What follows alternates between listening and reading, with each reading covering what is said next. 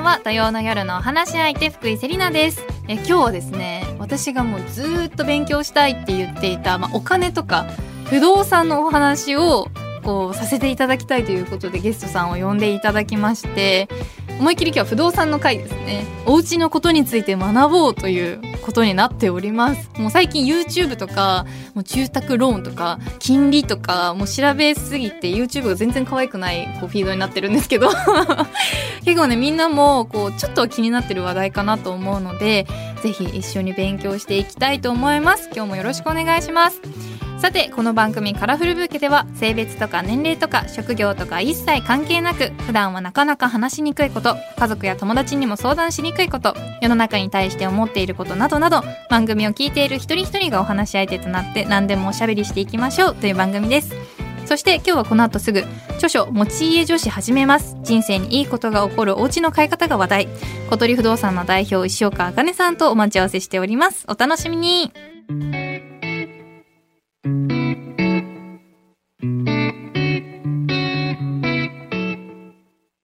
何でも石岡さんのおばあ様が不動産が大好きで毎日のように不動産の魅力を語ってくれたそうというふうにお伺いしたんですがこれは英才教育なんですかね？そうですね、はい。あの小さい頃は一緒に暮らしてた時期があったんですけれども、はい。その時に例えばあのスーパーに行って買い物をしようとしたらたまたま不動産の抽選をやっていて、はい。それに当たったからあのご主人おじいちゃんなんですけどもおじいちゃんに相談もなく家を買ってきたっていうこともありま待ってした。待って待って、どういうことえ不動産の抽選ってまず何ですか？いろいろなんか いろいろいろいろ疑問が多いんですけども。そうなんです。あの不動産が大好きだったものでして、はい。買えるタイミングがあるとしたらもう買ってしまうっていう感じのあの祖母でいろんなあの不動産を。はいすごいすごいですね。パワフルなおばあ様だったんですね。そうですね。うわーすごい。で抽抽選に当たって、はい。そそれに買える権利そのマンションを買える権利みたいなことですかね？そうですね。まだあのそこら辺がこれから開発されていくっていう町だったんですけれども、はい。そこの町で持てる戸建てそれを抽選会があの開催されてまして、はい。それに当たったからっていう理由だけで あの おじいちゃんに相談もなく買ってきてしまったっていうのはあそれっりましてたね。おじいちゃんは、はい。どういう反応されるんですか？その買ったっていうのに気づいた瞬間はおじいちゃんも不動産が大好きではい。あの二人して大好きだったから何も反対なくそれいいねみたいな感じ感じですね。いい抽選当たった。運がいいねみたいな。そうですね。そんなことあります？私だったらめちゃくちゃびっくりしちゃいますけそどうなんですよね。まあでも開発されるっていうことは、これからどんどん上がっていくっていう、そうですね。そううそですよねいうような価値とかも考えてたと思うんですけど、はいあの結構祖父母がこれからこの町来るよ。例えば新幹線が新しく通る、ま、あの場所だよとか、はい。そういうようなこともいろいろと教えてくれていてはい。あの昔からこの町がこれから来るんだっていうのはあの学ばせてもらったところがありますね。素敵ですね、はい。私がこの不動産とかにこう興味を持ち始めたのは、はい。本当に結婚してからで全然こう大人になるまで、はい、全くその家を買うの全然わからないみたいな感じだったので、はい、本当になんで義務教育に入れてくれなかったんだろうっていうのを常日頃 思ってたんですね。はい、なので今日はもう石岡さんに隅から隅までたくさんあの不動産のお勉強をさせていただきたいと思います。よろしくお願いします。こちらこそありがとうございます。え改めまして福井セリナがお送りしています、文化放送カラフルブーケ。今日のお話し相手は飛鳥新社から発売されている著書「持ち家女子始めます。人生にいいことが起こるお家の買い方が話題」小鳥不動産の代表石岡あかねさんです。よろしくお願いいたします。お願いします。えーまずは改めて石岡さんのプロフィールを簡単にご紹介させていただきます。千葉大学理学部を卒業後2013年に小鳥不動産を設立単に物件の案内販売をするだけでなくどんな毎日を過ごしたいですかとライフスタイルを中心にしたヒアリングをモットーに女性ならではの目線を生かした物件選びが評判を呼びこれまで5000人以上の女性たちに幸せなお家選びのポイントを伝えていらっしゃいます。ということでもう本当に私は今日待ち望んでいたんですけども。あ、ありがとうございます。はい。もうお家の話題は、はい。もう自分の中ですごくホットでしてあのお友達と一緒にこうカフェに行って話したりしててもお家の話題が出てくるぐらい今もう私たちの年代で本当にお家を今買うかいや高いから今は買わないかみたいな話にすごくなってるんですね。なのでやっぱりこう今日はもう本当にぜひ石岡さんにたくさんお話を伺いたいと思います。わかりました。よろしくお願いします。はい、お願いします。でまずやっぱり石岡さんがこの小鳥不動産を設立されたのはやっぱりこの先ほどお話ししていた不動産好きのおばあ様の影響が大きかったんですかね。そうですね。あのもともと不動産好きのあの祖父母のもとで育ったっていうのはあったんですけれども、はい、あのバブルの時期だったのでそのバブルが崩壊した後やっぱり所有していた不動産って価値が一気に下がってしまいまして、はい、その後うちの母親父親も結構お金の面で苦労することがあって母親とかも朝仕事に出かけて、はい。私の朝食を作りに帰ってきて、で私が学校に行ってる間また働きに行って、はい、で夜また帰ってきて食事作ってくれてその後また夜働きに行くみたいな、えー、ちょっと大変な生活ですね。はい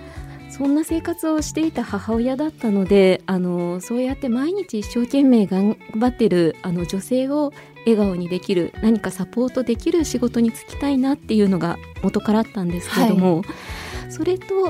あの祖母の話でい。ろんな不動産の話をしてくれて、はい、不動産っていろんな人にあの夢を与えるようなものなのかなっていうのが小さい頃からあったので、ええ、あの不動産に関わりたいあとは開業するときにやっぱり収益上げなければいけないのでそうですよね、はい、なんかこう不動産の会社を建てるってこう、はい、私的に想像がつかないというか、はい、それこそもともともうめちゃくちゃ不動産を持ちまくってこれいっぱい売りますみたいな感じななんかイメージなんですけど、はい、最初にこの設立されるこうきっかけみたいなのって何があったんですかね？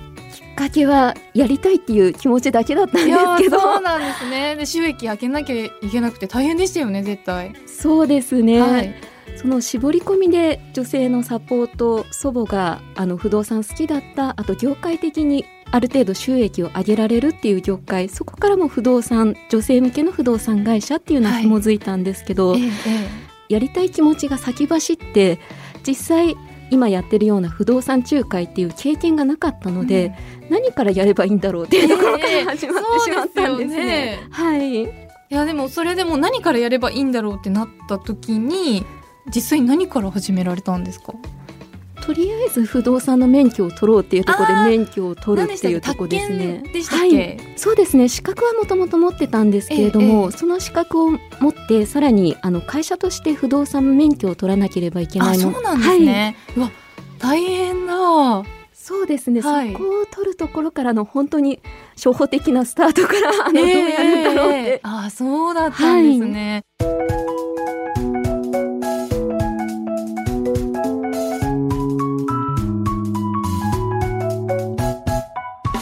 井セリナがお送りしています文化放送カラフルブーケ。引き続き小鳥不動産代表石岡茜さんにお話を伺っていきます。よろしくお願いいたします。さてここからは2月に発売された石岡さんの著書「持ち家女子始めます人生にいいことが起こるお家の買い方」の中身を深掘りしながらお家の買い方を勉強していきたいと思うんですがあのこの本読ませていただいてあの漫画のエリアとかもあるのですごく読みやすくて一瞬で読み終わっちゃったんですけど、はい、まずはどんな内容になっているのか石岡さんご本人からぜひご紹介お願いいたします。ありがとうございます。あの本の内容としては持ち家女子始めますなので、はい、あの家を買うことを提案している本にはなってるんですけれども、あの家を買う買わないに関してはどちらでも私としてはいいと思っていまして、はい、そうではなくて毎日誰もが住む場所って必要で、それも一生必要となる場所そういった場所はまずどういう選択肢があるか。あの大きく選択肢としては自分が買って自分のものにするかもしくは他人家族のものもそうなんですけれども、うん、あの他人のものを借りるかそういった選択肢があるそういった選択肢を知りながら自分の人生あと将来どうしたいかそういった方向性に合った選択肢はどういうものなのか、それをあの考えてほしい。そういったことを考えることによって自分の人生に向き合うことになるので、はい、そういった機会をあの設けてほしいっていうのを提案したような本になっています。いやもうこの今お話しいただいたようにこの自分の人生と向き合うっっていう、はいのをなぜ義務教育に入れてくれなかったの？本当に思っていて。でお金の知識って、はい。みんなどこから入れてるんだろうって思った時に、はい。やっぱもう誰か気づい自分で気づいて、はい。あお金の勉強しなきゃいけないんだっていうこと本当に自分で気づいて自分で情報収集するしかはい。ないんだなって、本当に最近気づいたんですよ。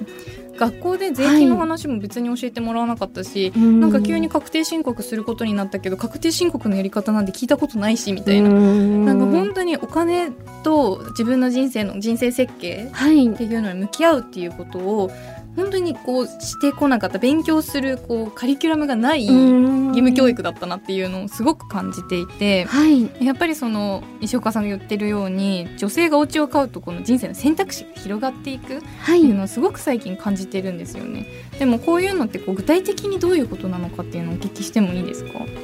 あの家を買うと選択肢が広がるっていうのを提案させていただいてるんですけども、例えば自分で家を持ってるとどういう選択肢が生まれるかっていうところなんですけど、それ気になります？はい、ありがとうございます。あのこれパートナーが例えばできた時なんですけれども結構パートナーの家に入るっていうことが日本の社会ってまだまだ多い現状なんですけれども、えー嫁ぐみたいなイメージありますね。はい。それがやっぱり自分で持ってると自分でそこは選択ができるっていうところがありまして、はい。例えばパートナーと別れてしまった時うん。に出なければいけないところがいられる、はい。もしくはそのまま何もなくて結婚っていうことに進んだ場合今所有している一人の時に買った家っていうのはパートナーと新しい家を買うことになった場合は賃貸にも貸し出せるしはい。もしくは売却して売却益が出たら新しい家を買う時にもあのそちらの方に回すこともできる、はい。もしくはそのまま持ち続けてパートナーと毎日離婚とかはい。もしくはあのちょっとうちのお客様でも結構ご主人様から DV を受けて、うん。あのちょっと逃げられるように探される方とかもいらっしゃるんですけど、うん。はい。毎日そういったトラブルがあった時でも戻る家があるそういったことであの何かあった時のサポートとなるっていうところが大きいのかなと思ってます。いやーこれそれ本当に心強いですはね。い、なんかわ私もあの旦那さんとめちゃくちゃ大きい喧嘩をしたりすると あのもうちょっと家出てくわみたいな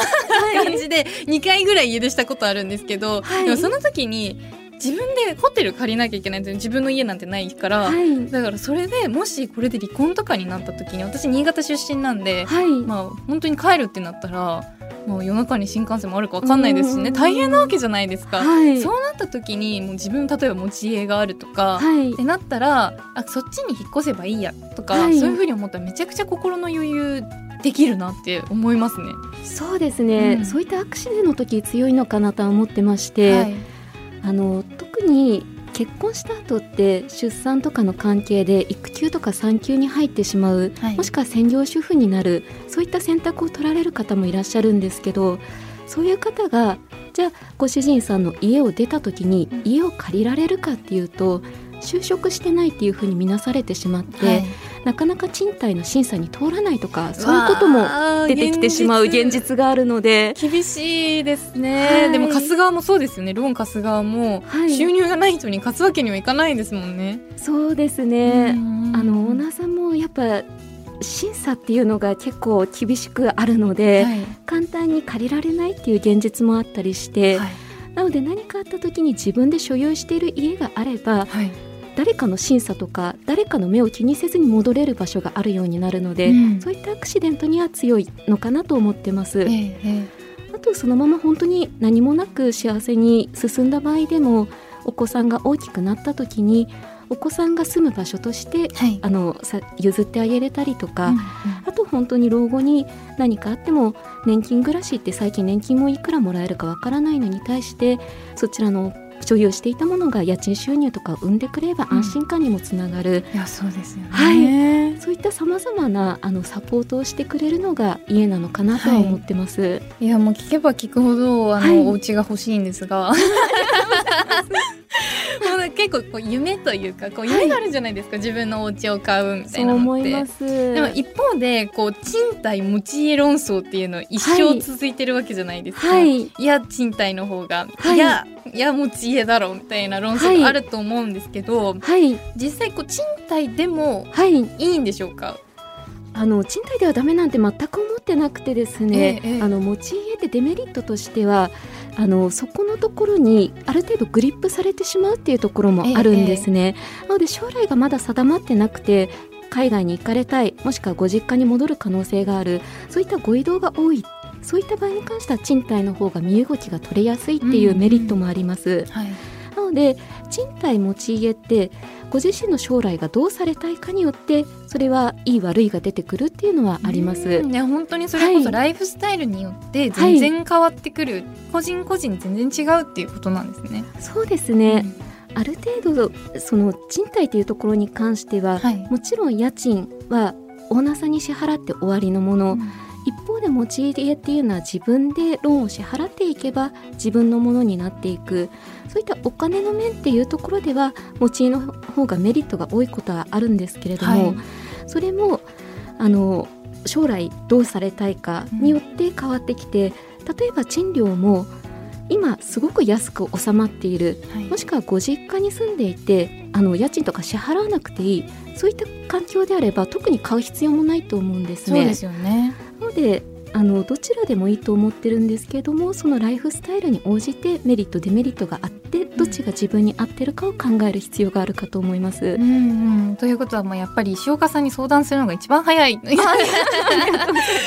ことなんだなっていうふうに思ったんですけれども、まあ、実際あの平成26年に実施された総務省の全国消費実態調査によると単身の持ち家率はこれ結構驚いたんですけど男性よりも女性の方が2割高い2割近く高いっていうデータが出ておりましてはい。結構驚いたんですね。はい。この理由っていうのはどうしてなんでしょうか？こうイメージと逆だったのでびっくりしました。そうですね。これは私もあの知った時に驚いたんですけれども、ええあのうちに来るお客様を見てる限りのお話になってしまうんですけれども、はあの女性の方が男性よりも将来に不安を感じる方があのうん。割と多いのかなっていうのは考えてます。ええええ。で備えておこう。何があった時でもあの自分のためになるものを購入されたいという方が多くて、割と不安そこから実際に将来自分のためには何をすべきなのかって現実的に考える方が多いのかなというのは感じてるところですね。ああそうなんですね、、はい。い、やでも実際思い起こしてみればこの今同年代で実はその、は買ってる人がちらほら出てきてるんですよ。はい、でも誰が買ってるかって言ったら女の子が買ってるんですよね。はい、いて意はい。外と、でしかもなんですけど、はい。その買ってる単身で買ってる女の子が、はい、あの恋人から、はい。買ってるということが分かった瞬間にプロポーズされるという案件が2件ぐらい出てまして、はいは そうなんですよ、はい、なんか逆だと思うじゃないですか、このはい。家持ってる女強そうみたいな感じではい、敬遠されるのかなと思いきや、はい、あ家持ってるしっかりしてるねみたいな感じでこうプロポーズされるっていうのを見て、結構そういうこう男性のなんて言うんだろうこう気持ちを落ち着かせてあげる要素というか、はい、そういうところもあるんですかね？そうですね。あの昔一昔前はあの持ち家を持つと結婚を諦めたっていうようねな、言いますよはい。イねメージがついに諦めてしまったのかって言われるみたいな、い。そういうイメージあったんですよ。ただですねあの実際今見てるとそんなこと全くなくてうちに来るお客様も家を買った後にプロポーズされたとか、はいあの家を買った後に彼氏ができてそのまま結婚されたとか、ええええそういう事案がすごく多いんですね。はいその理由をちょっと男性の方に聞いてみると、うんうんなんか置いてかれてる気がしたっていうことを結構おっしゃるんですね。そうなんですね。と現実的にあの彼女さんが前に進んでいるのに対して、はい。自分は止まってしまってる気がする。あ自分がまだこう、はい。バブちゃんなんじゃないかみたいに思っちゃうってそいうことなんですかね。よね、なんか自分は人生に向き合ってなくていつまでもなんか遊んでお金のことやその家のことも考えずにいるんじゃないかっていうのを、あの気づかされるっていうのは聞きますうんいね。やだから頼れるというか、はい、家族として考えるのであればすごくこういいパートナーになりますよねきっと。そう思います。うんあの一昔前本当に家を持つって女性が家を待つこと自体に悪いイメージなんか本当に寂しいとか、うんなんかネガティブな印象があったんですけど実際は違くて家を持つっていうことは自分の人生を切り開く力を持ってる人っていうことになるので、その切り開こうっていうマインドを持っている方、ええそういう方ってやっぱ頼もしくてついていきたくなるのかなと思ってまして。結構買った後にそういった女性についていきたいという男性たちがどんどんプロポーズを焦ってするっていう事案は私もよく聞くところがありますね。いや素敵なんかあの結構このラジオとかで婚活のこうエキスパートの方とかに来ていただいたりとかもあったんですけど、はい、持ち家を持つという婚活の仕方もしかしたらあるかもしれないの かななんて思ったりもしました本当に。ああるかもしれないです。うん、あの実際に持ち家を持つと男性に求める基準が変わるって皆さんおっしゃるんですね。どんな風に変わるんですか？それまでは結構男性に例えば年収とか外見とか、はい、何を自分にギブしてくれる人だろうっていうところを求めてたんですけど、ええ、家を持つとどちらかというと年収とかではなくて自分とどういう時間をシェアしてくれる人なんだろうっていう考え方に変わって、えはい、老後とかこの人とだったら一緒に仲良くいつまでもいられるなとか、うん、一緒にいて居心地いいとかそういった方を重視するようになるっていうのは皆さんおっしゃいます。心の余裕ができるってことなんですかね。そうですね。それも一つ大きいのかなと思ってまして、はい、家を買うってワンピースを買うとかそういった買い物とは全然違くて、うんうん、それなりの覚悟がいるので家を買うためには経済状況だったり社会情勢だったりあとはお金の勉強ローンの勉強から始まって建築や不動産多岐にわたって勉強しなければいけない、はい、あとはその買うために年収も上げていってちゃんと働かなきゃいけない、うんうん、そういった役割を持つことによって非常に広い視野を持つことができて、はい、そうすると考え方もどんどん変わっていって一人の自立した女性となるそういうことが影響してくるのかなっていうのは、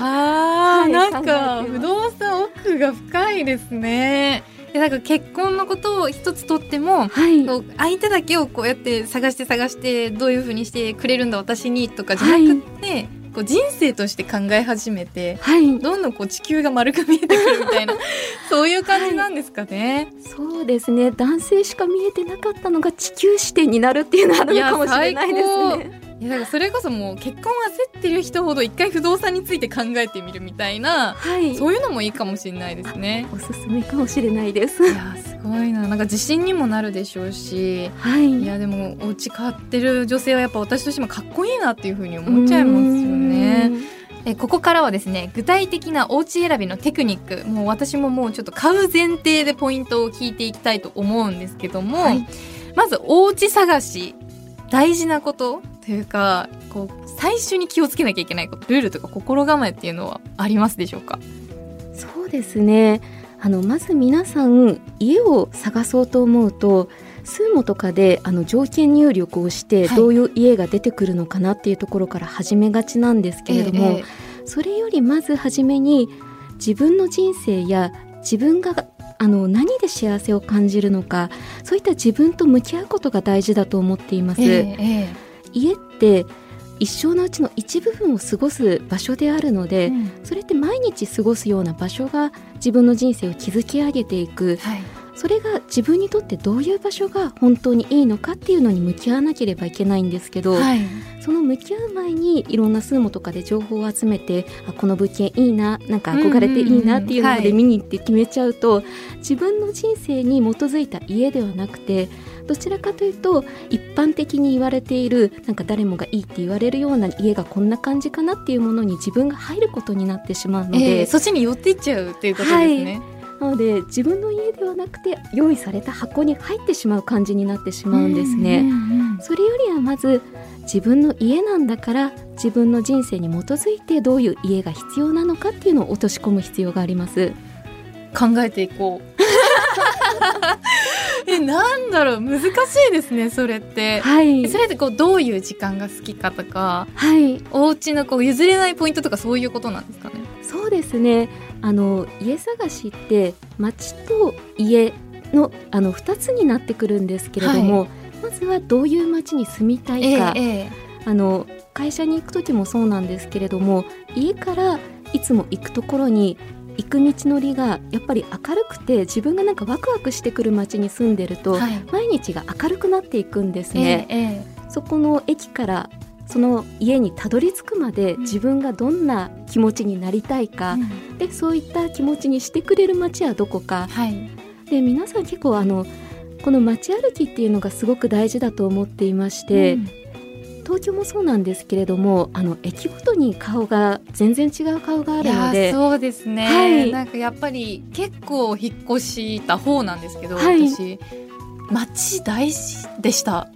そう思います。はい。街でなんかこうドヨーンとする気持ちになったりとか、はい。そういうのありましたね。あそうですよね、はい、特に女性の方って感受性が強いので、うん。その駅に降りた時に何か感じるものがみんなあるっていそううんですね。なんですよ。さっきもあの、はい。このスタッフでみんなで話してたんですけど、私はもうなんか幽霊がいて、超超非科学的なことばっかり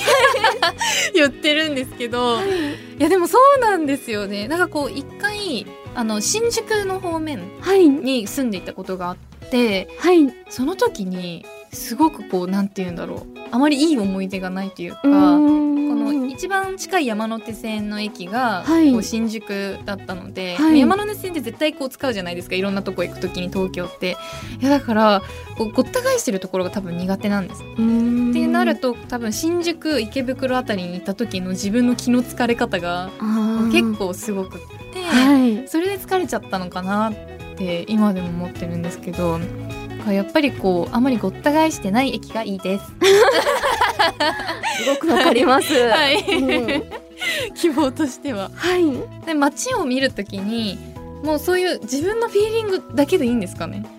あのーこれも探し方によるんですけどももちろん資産性とかそういうところも見なければいけないとは思ってるんですけれども、ある程度数値的なところっていうのは前情報で仕入れられるのではい。そこの情報は一つ視点として持った上でただやっぱり毎日過ごす場所なので、うん。一番大事なのは自分がその街に降りた時にどう感じるかっていう感情の方を大事にした方がいいかなと思います。うんうんうんいやそうなってくるとこう決めやすいというかこう変にこう勉強しなきゃっていう気持ちにならなくても、はい。まずは居心地のいい場所を探す。そうですね。そこがスタートでそこから勉強しなきゃいけないと思います。わかりました。じゃあままずは最初は気持ちでいいっていうことですよね、でそこからじゃあ例えば、あの小鳥不動産がある学芸大学だったりこの街がいいなっていうのが大体3つぐらい絞れてきたら、はい。どうしたらいいんでしょう？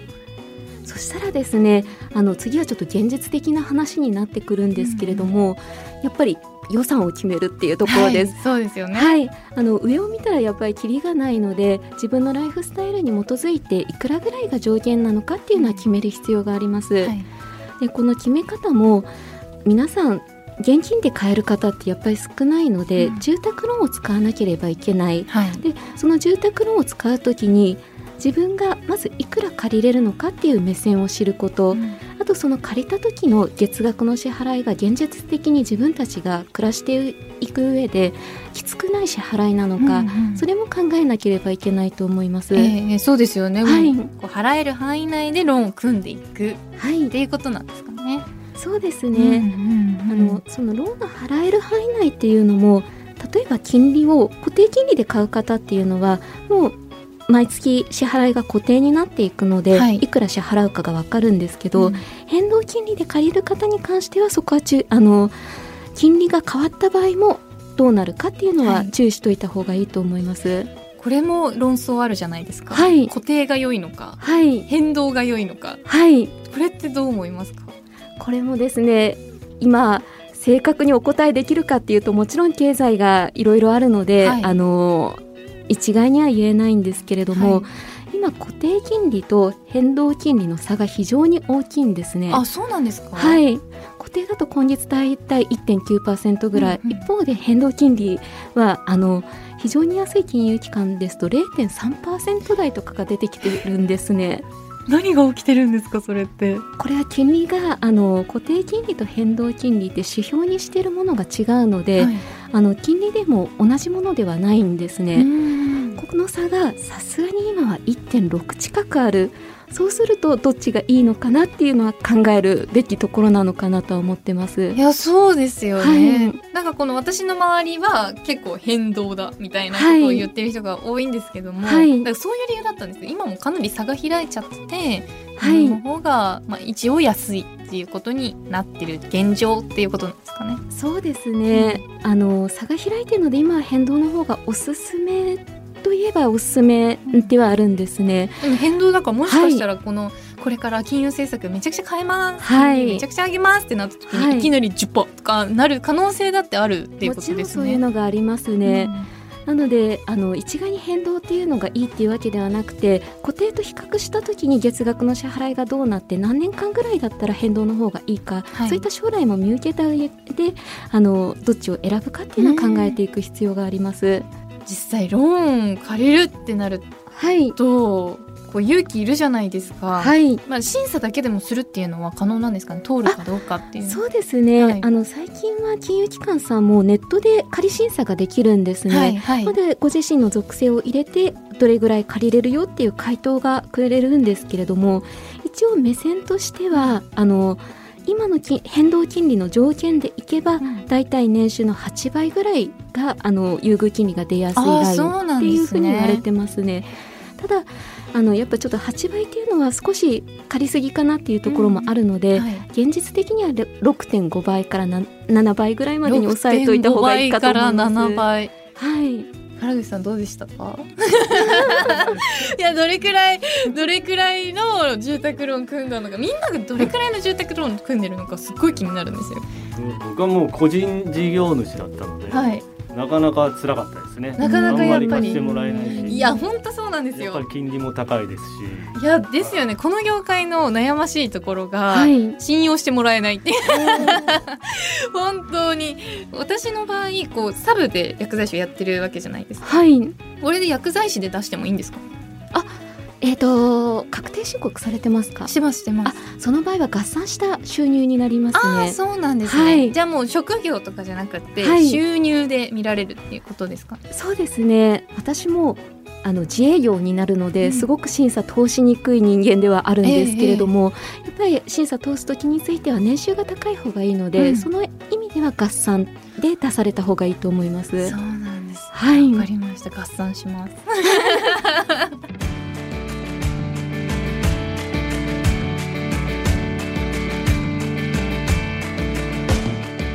井セリナがお送りしています。文化放送カラフルブーケ。引き続き小鳥不動産の代表石岡茜さんにお話を伺っていきます。よろしくお願いいたします。お願いします。さてここからはトレンドブーケです。世の中を明るく彩る最新のトピックスをご紹介いたします。今回のトレンドキーワードは住みたい街ランキング。これねよくあのテレビでも流れてますけどもスーモリサーチセンターは先日2022年に東京都神奈川県埼玉県千葉県茨城県在住の20歳から49歳の男女へのウェブアンケート調査を実施してその結果スーモ住みたい街ランキング2023首都圏版として発表されました。ランキング見ていきますと結構物申したいんですがはい。まず1位横浜2位吉祥寺で3位大宮っていう風にこう流れていくんですけども、まあ、まずこのランキング石岡さん率直な感想いかがでしょうか？そうですね。あの、はい。見た時は二極化だなって思ったんですけれども、あのランキングの1位に横浜、あとはい新宿、池袋、渋谷、東京と駅付近の大規模なあはい。の再開発が進んでいるあのターミナル駅が並んでいるので、ええここら辺は将来性を見据えて皆さん住みたいって感じるのかなとは思いましうんた。はい、あと他の駅に関してはあの割とイメージうんあの吉祥寺に関してはすごくイメージがいいっていうのがあるのかなって思うんですけれども。ね吉祥寺とプラス、はい例えば8位に鎌倉とか、はい、鎌倉はなんか憧れる気持ちすごいわかるんですよね、なんかこうすごくわかりますね。老後とかにはい鎌倉でまったり過ごしたいなみたいなはい、って言ってた時期もありました。あ、私もそう思ってます。はい。っていうふうに思うんですけども、はい。実際ちょっと私がお家を買うと設定してはい、街を選ぶとしたら、はい、例えばさっきあの石岡さんがおっしゃってたようにこの街に関してははい、ちょっとルンルンできるようはな開けた街がちょっとよくって、はい、それこそちょっとあのご飯食べれるところもあったりだとか、はい、あのお買い物できるところもあるような、はい、ちょっと栄えた街が好きなんですね。でお家はあの日当たりがよくってあの寝室はちっちゃくても良いのでリビングが広いお家が好きなんですけどはい、こんな明るい雰囲気のお部屋が本当に好きなんですね。はい。こうなったらどの街がいいとかありますか？これから買うなら。これお値段を考えなくて大丈夫ですか？お値段は、お値段はですねでも本当に今例えば 2LDK とか買おうとしたら奥行くじゃないですか、はい、それはちょっと現実的じゃないなって正直思っていて、はい。じゃあ例えば6,000万とか7,000万とか、はい。それぐらいで考えるとしたらどうなりますか？そうですね。あのおすすめの駅はいろいろとあるんですけれども、はい。先ほどあの恵比寿によく行かれるっておっしゃられていた事ので務所もありますし、はい。あのご飯屋さんがとにかく好きなところが多くて、はい。恵比寿は好きな街です。恵比寿にアクセスがいい場所ながあのいいのかなって思ってたんですね。でやっぱりちょっとお値段帯で行くと山手線の内側ってどうしても高くなりやすいっていうのが。はい、はいありますのでちょっとそこを外に行ってみてもいいのかなと思ってまして、ええそうするとあの東横線沿線とか、はい。あとは目黒線田園都市線はい。とあの池上線大井町線とかそのあたりもすごくいい街が多いのでいいかなって思います。じゃあこうちょっとはい。それて、はい。内々に行かないでも外側に目を向ければ、はい。意外とその6,000万7,000万円台でもあるっていうことなんですかね？そうですね。今でもありますか？えっ、とどこまで行ってもその沿線沿いでどこまで行っても大丈夫ですかっていう思想になってくるんですけどもかっていうことですね。あと広さがどれぐらいお求めかっていうところで広さは大事ですよね。はいご結婚されたばかりって聞いたので、はいご主人さんとお二人暮らしっていうぐらいのディンクス向けであれば大体皆さん50平米前後を選ばれるので、それの 2LDK っていう考え方であればあの6000から7000って十分出てくるんですけども、ええ逆にお子さんのことまで考えて、うん将来のことまで考えて70平米以上それを買おうかなっていうことになるとちょっと離れなきゃいけないかなっていうのがあります。そうなんですよね。でも広もう新潟に住んでたので新潟ってもう一個一個の家でっかいんですよ本当にみんな。はい、でそういう家で暮らしてきたので狭いお家がどうしても受け付けなくっでですね。てなってくるとじゃあ戸建てを買った方がいいんじゃない？うんとかいう話になってくるじゃないですか。うん戸建てと新築っていうか戸建てとマンションはい。だったらどうですか、戸建てとマンションってどちらもいいところがありまして、はい。あのマンションのいいところって流動性なんですねなので変化が多い方とか何か今後あの海外に行くとか、はい。地方に行くとかそういった変化を考えている方に関しては転売をしやすい、はい。何かあった時に賃貸にも出しやすいっていうところでおすすめです、はい。あとマンションってあの立地がやっぱり良くなるんですね、東京ってやっぱり土地が余ってないので、はい。マンションの中にみんながちょっと頑張ってあの入頑張って住んでるますよ。高くしてはい高くしてね、はい。残念ながらそうなんですけれども一方でその立地がすごくいいっていうところもあるのでそういう面ではあのいろんな人から必要とされて流動性がいいっていうのがメリットです。で戸建てに関してはあのお子さんを育てたりとか一生住むっていうことを考えたらすごくいい暮らしができると思ってまして、はい。まず他人を気にしなくていい。はい。あの子供が走り回って下の階から怒られるんじゃないかとか、そういうようなことも気にしなくてよかったりとかあとはお子さんにプールで庭で遊ばせたりとか。そうですね。車に関してもマンションだとあのマンションを持つと駐車場って別で3万4万ってかかってくるんですけど、はい。戸建てだともう駐車場がついてたりするのでお子さんがいるご家庭とかに関してはすごくあの豊かな暮らしができるっていうメリットもあります。はい。一方でちょっと誘導性立地っていうところはあの妥協しなきゃいけないっていうのがあるのでね。両方ともいいところ悪いところあるのでどっちが合ってるかが大事かなと思います。うんうんいやー勉強になりますね。今日本当に。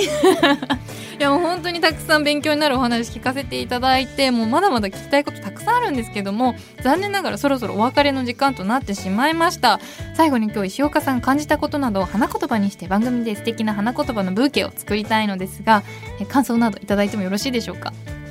女性の方に向けての言葉になるんですけれども、はい。あのこれうちに来るお客さんにこっそり時々言うんですけど、はい。実際人生で生きてて何かあった時に男性よりも家の方がサポートしてくれることが時々実際ありまして。はい。本当に何かあった時にお金を生んでくれたりとか帰る場所になってくれたりすごくあの大事なパはい。ートナーなので、そんな最高のパートナーを自分にとってどう手に入れるかっていうのは考えてみていただきたいなと思います。で最後にめちゃくちゃパワーワード 間違いないですね。これは言っちゃいけないことかもしれない。いやでもね本当にそうだなっていうふうに思いました。なんかもうズンときました今私にも 時々あのそう感じる時があるので、はい、あのそういう最高のパートナーを手に入れておくと、はい、すごく安心感があって何がある時何かあの言われた時も強くいられるので、はい、おすすめですね。はい、リスナーの皆さん今ねすごくいいことを聞いたと思います。ぜひね一度人生を考え直してみましょう。ありがとうございます。石岡さんからいただいた花言葉しっかりとカラフルブーケに束ねていきます。ありがとうございます。さあそしてお知らせなどございますでしょうか？えー、現在ですね持ち家女子始めます。人生にいいことが起こるお家の買い方飛鳥新社さんから発売させていただいてます。はい。もうぜひねあの私もこちら読ませていただいたんですけどもどういうふうにすればいいのかこう何から始めたらいいのかっていうのをもう初心者の私たちにも優しく教えてくれる本なので皆さんぜひね一読していただけたらというふうに思います。というわけで石岡さん今日はたくさん、まあ、あの教えていただきありがとうございました。またぜひお話ししましょう。ありがとうございました。